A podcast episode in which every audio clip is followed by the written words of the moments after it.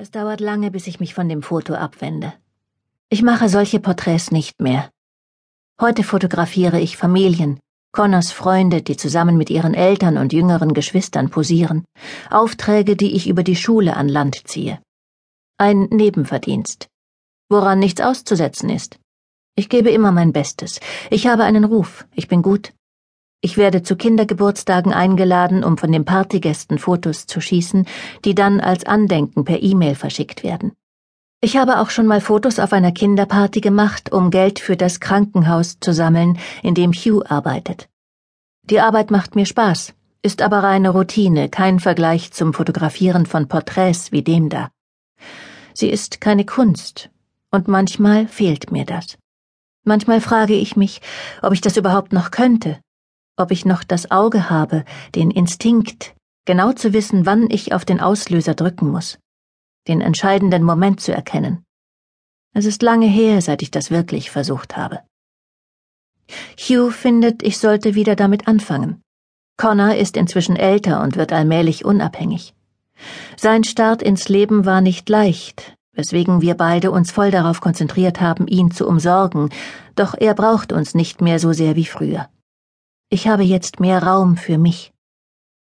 Ich werfe noch kurz einen Blick auf die anderen Bilder an den Wänden. Vielleicht fange ich wirklich bald wieder an. Ich könnte mich etwas mehr auf meine Karriere konzentrieren und trotzdem noch für Connor da sein. Es wäre machbar. Ich gehe nach unten, wo ich mit Adrienne verabredet bin. Sie wollte eigentlich mit in die Ausstellung kommen, aber ich habe ihr erklärt, dass ich mir das Foto lieber allein anschauen würde. Sie war nicht gekränkt. Wir treffen uns dann im Café, hat sie gesagt. Vielleicht können wir einen Happen essen. Sie ist schon da, sitzt mit einem Glas Weißwein an einem Tisch am Fenster. Sie steht auf, als sie mich kommen sieht, und wir umarmen uns. Sie redet bereits, ehe wir sitzen. Wie war's? Ich rücke mit meinem Stuhl näher an den Tisch. Ein bisschen seltsam, ehrlich gesagt.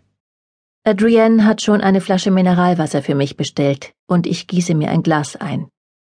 Es fühlt sich nicht mehr wie mein Bild an. Sie nickt. Sie weiß, wie nervös ich vor dem Besuch der Ausstellung war. Da oben hängen ein paar interessante Fotos, sage ich. Willst du sie dir noch ansehen, später? Sie hebt ihr Weinglas. Hm, vielleicht. Ich weiß, sie wird es nicht tun, aber das macht mir nichts aus. Sie kennt mein Foto, und die anderen interessieren sie nicht. Cheers, sagt sie. Wir trinken. Du hast Connor nicht mitgebracht? Ich schüttle den Kopf. Wäre eindeutig zu seltsam gewesen. Ich lache. Außerdem hatte er was vor. Unterwegs mit seinen Freunden? Nein, Hugh ist mit ihm ins Schwimmbad. Sie lächelt. Connor ist ihr Patenkind, und sie kennt meinen Mann fast genauso lang wie ich. Schwimmbad? Neuerdings. Hughes Idee. Ihm ist bewusst geworden, dass er nächstes Jahr 50 wird und ihm graut davor. Er will fit werden. Ich stocke. Hast du was von Kate gehört? Ich blicke nach unten auf mein Glas. Ich hatte die Frage nicht stellen wollen, nicht so früh, aber jetzt ist sie heraus. Ich weiß nicht, welche Antwort mir lieber ist, ja oder nein. Adrienne trinkt einen Schluck Wein. Hm, schon länger nicht mehr. Du?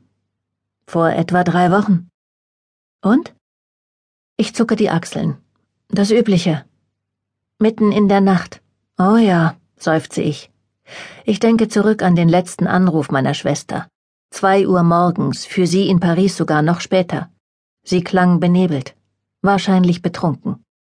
Sie wolle Connor wieder haben. Sie verstehe nicht, warum ich ihn ihr nicht zurückgeben will. Es sei nicht fair. Und überhaupt sei sie nicht die Einzige, die Hugh und mich für selbstsüchtig und unmöglich hält. Sie hat bloß wieder die alte Leier von sich gegeben. Vielleicht musst du einfach mit ihr reden. Wieder mal, meine ich. Wenn sie nicht so wütend ist? Ich lächle. Du weißt so gut wie ich, dass das mit ziemlicher Sicherheit nichts bringt, und außerdem kann ich sie nicht erreichen. Sie geht nicht an ihr Handy, und wenn ich die Festnetznummer anrufe, kriege ich bloß ihre Mitbewohnerin, die mir nichts erzählt. Nein, sie hat sich entschieden. Nach all den Jahren hat sie auf einmal nur den einen Wunsch, sich um Connor zu kümmern, und sie denkt, dass Hugh und ich sie aus rein egoistischen Gründen daran hindern. Sie überlegt nicht mal eine Sekunde, wie das für Connor wäre, was er will.